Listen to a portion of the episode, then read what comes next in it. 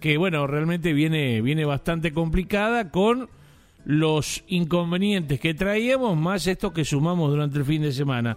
Pero bueno, es eh, tiempo aquí ahora de darle continuidad a nuestro campo Total Radio a través de las más de 30 emisoras que nos multiplican cada jornada y de analizar los mercados agrícolas. Además vamos a aprovechar, esto no nos está escuchando todavía, así que lo vamos a decir al aire, vamos a aprovechar a, sacarle algún concepto a Pablo a ver qué opina de todo esto. Pero ahora sí, lo tenemos con nosotros, lo vamos a saludar Pablo Adriani, el señor de los mercados, a quien le damos la bienvenida. Pablo, ¿cómo estás? Buen día, Damián. Buen día a toda la audiencia. Y bueno, en primer lugar, eh, hoy no es Chicago porque es el, Día de la Independencia en Estados Unidos, 4 de julio. Eh, no hay mercados. Entonces tenemos que, tenemos que tener como referencia el cierre del viernes, no tanto sobre Chicago, porque fue un cierre muy, pero muy, eh, digamos, aleatorio, porque el, mismo jueves que el informe de Luzda anunciaba una caída estrepitosa en la superficie de soja americana y, una leve recuperación en la superficie de maíz, se producía un informe de existencias, de aumento de existencia de soja y de maíz, o sea, un informe alcista por un lado, bajista por el otro, y coincidió con el cierre de la posición julio en los futuros. Entonces un mercado muy enturbiado, muy enturbiado, muy, muy que disparaba para todos lados. Con lo cual el cierre del viernes de Chicago no es representativo de lo que está pasando en los mercados. Mientras tanto en Argentina, en Argentina eh, tocamos nuevos mínimos, ¿sí? tanto para la soja como para el maíz como para el trigo. O sea, eso es un poco el resumen de la jornada negativa del viernes pasado en la Argentina, mucho más negativa que la de Chicago. Bueno, eh, ¿se escucha bien? Porque escucho como un ruido de fondo. No, no, te ah, estoy escuchando, te estoy escuchando perfectamente, estamos este, impecable al aire, Pablo. Sí, la verdad que sí, bueno, con bajas considerables. Eh, a ver, ya lo, lo, venías manifestando esto de que, eh, bueno, en algún momento el mercado iba a pegar la vuelta. Bueno, y evidentemente con estos números estamos marcando una tendencia que, bueno, hay que ver hasta dónde llega la baja, ¿no?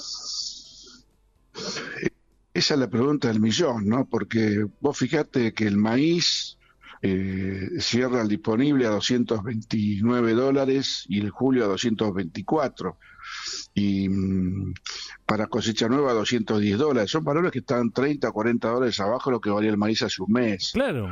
En el caso, en el caso de la soja pasa a los mínimos de 387, donde se mantiene la tabla.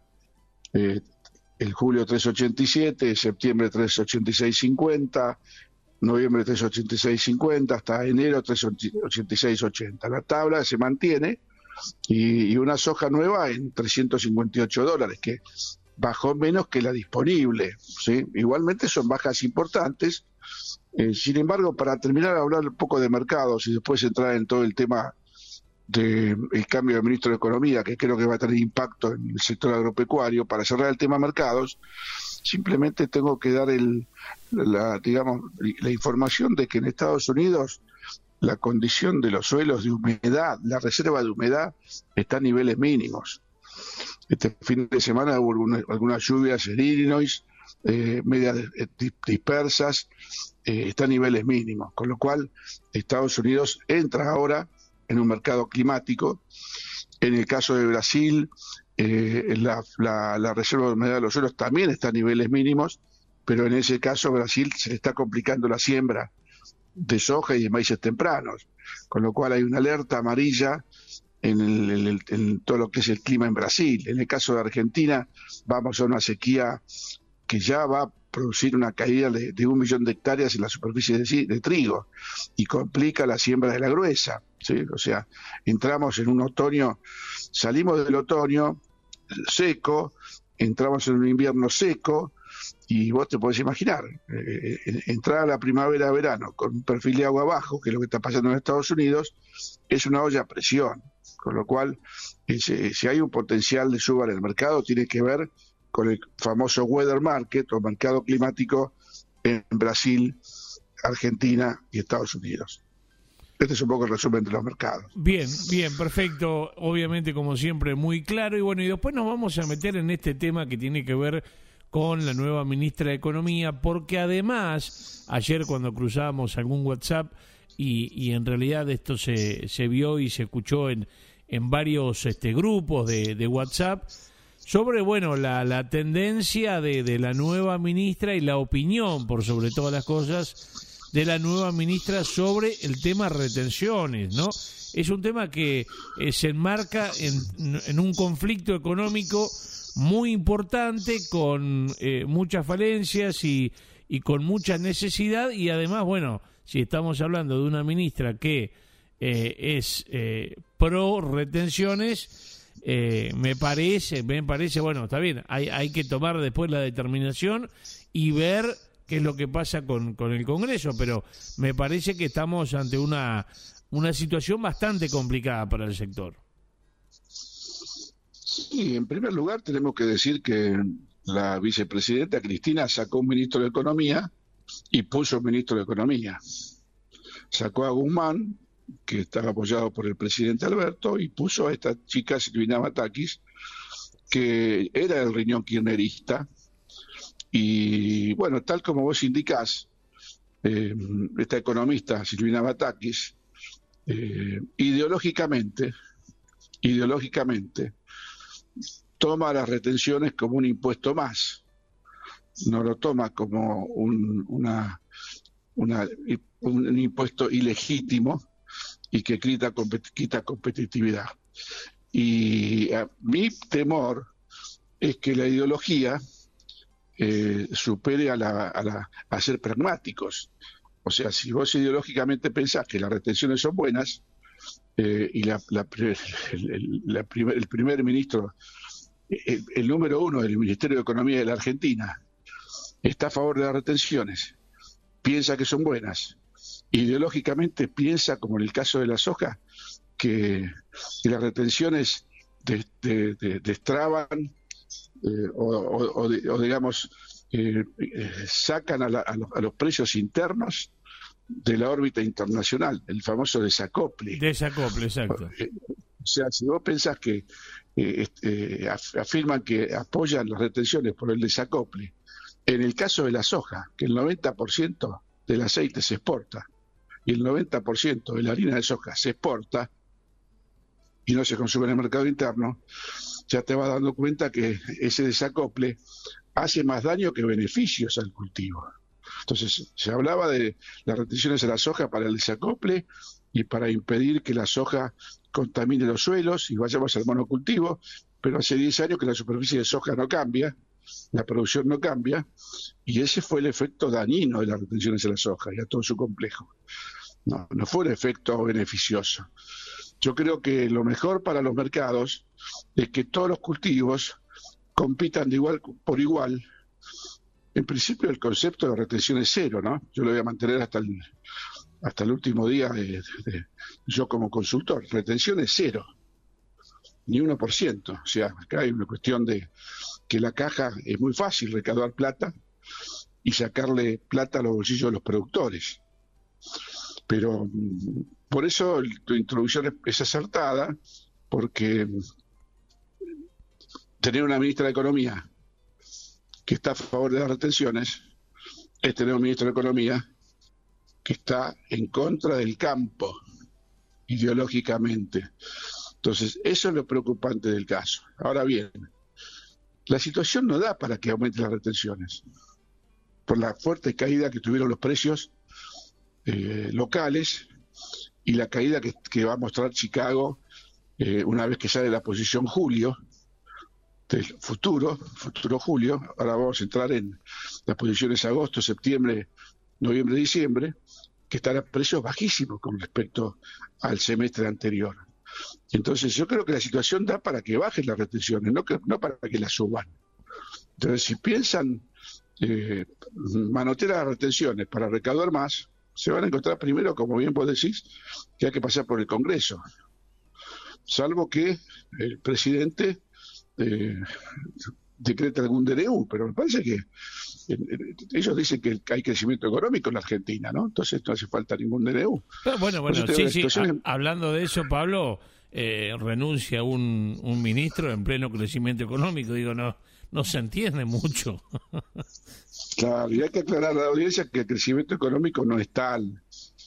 Es una recuperación de lo que se perdió. Sí, o sea, una cosa es crecimiento económico y otra cosa es la evolución del PBI argentino. Hay crecimiento económico porque en los últimos años se destruyó la economía y bajó el índice de crecimiento económico. Pero el PBI en su conjunto eh, no subió, bajó. Con lo cual es, bueno, es la forma que tiene el gobierno de, engañar a la gente y, y pensar que la gente es tonta. Yo creo que, como digo siempre, el productor no come vidrio y si lo mastica no lo traga. Así que yo creo que vamos a ver, como decimos siempre, Damián, cuando el carro se mueve se van acomodando los melones. Vamos a ver cómo se acomoda esta, esta, esta nueva ministra de Economía. Y lo más importante, porque yo pienso, yo pienso que deberían dar algún tipo de mensaje a la ciudadanía, no solamente por el sector agropecuario, sino por, por todos los actores económicos que están pendientes de qué va a pasar con la economía, qué va a pasar con las importaciones. Están reduciendo importaciones, eh, limitándolas. Entonces te, van a limitar el crecimiento económico. O sea, es una medida que la, eh, verdad que va contra lo que, lo que necesita el país, que es destrabar las fuerzas del mercado, para que el mercado empiece a tomar una inercia de crecimiento económico genuino, ¿no? Tal cual. Bueno, y son muchas, eh, Pablo, seguramente las preguntas que, que pasarán por la cabeza de tantos, además de las de retenciones, fondo monetario, qué va a pasar con los mercados hoy, devaluación, tasa de interés, inflación, energía, el mundo, ¿no? También, porque esto hay, hay una repercusión a, a nivel mundial también. Así que bueno, veremos qué es lo que ocurre en el transcurso de, esta semana. Eh, obviamente agradecerte el, tiempo, como siempre, y la predisposición para con nuestro programa. Y obviamente, ante cualquier cambio o, modificación que, que haya en, en, lo relacionado a los mercados, eh, estaremos charlando, Pablo, si te parece. Sí, y un poco para cerrar, eh, el combo que vos acabas de decir, es el, tablero de comando y la botonera que tiene la ministra de Economía a partir de ahora para actuar sobre todos esos factores de mercado que hacen a la competitividad de la economía en su conjunto. Por lo pronto, hoy es feriado en Estados Unidos, punto uno. Punto dos, vos sabés muy bien que eh, los actores económicos y los productores en particular, ante un cambio de un ministro de Economía, de, de la radicalización de este cambio, porque no es un cambio de un ministro de Economía por un ministro más abierto a la inversión, a la producción, al consumo, sino todo lo contrario. Es un ministro de Economía que va a tender a cerrar, a cerrar los mercados de Argentina, a cerrar la economía. Y vos sabés muy bien que en, ese, en esa situación el productor no vende un kilo. Porque hoy, no va a haber no va a haber mercado, no solamente por el Chicago, por el feriado de Estados Unidos, sino porque hay que ver qué medidas toman, qué anuncian, y va a ser una semana para mí de, de wait, wait and see, como dicen los americanos, ¿sí? Espero y veo. Pues ya van a pasar dos, tres días hasta que, hasta que el mercado dijera qué es lo que van a hacer, qué medidas y cómo va a impactar en su negocio. O sea, no va a haber una venta masiva de soja, de maíz y de trigo, ni hoy, ni mañana, ni pasado. La historia lo dice que es así, ¿no? Tal cual. Pablito, te agradezco muchísimo el contacto, como siempre, un placer. Fuerte abrazo y buena semana. Un abrazo para todos y buena semana, exactamente. Pablo Adriani, número uno, el señor de los mercados con nosotros como cada lunes en el arranque de la semana compartiendo su columna y bueno, y además tocando este tema de, suma actualidad para, para los argentinos. Pablo Adriani pasaba por Campo Total Radio en este lunes en vivo.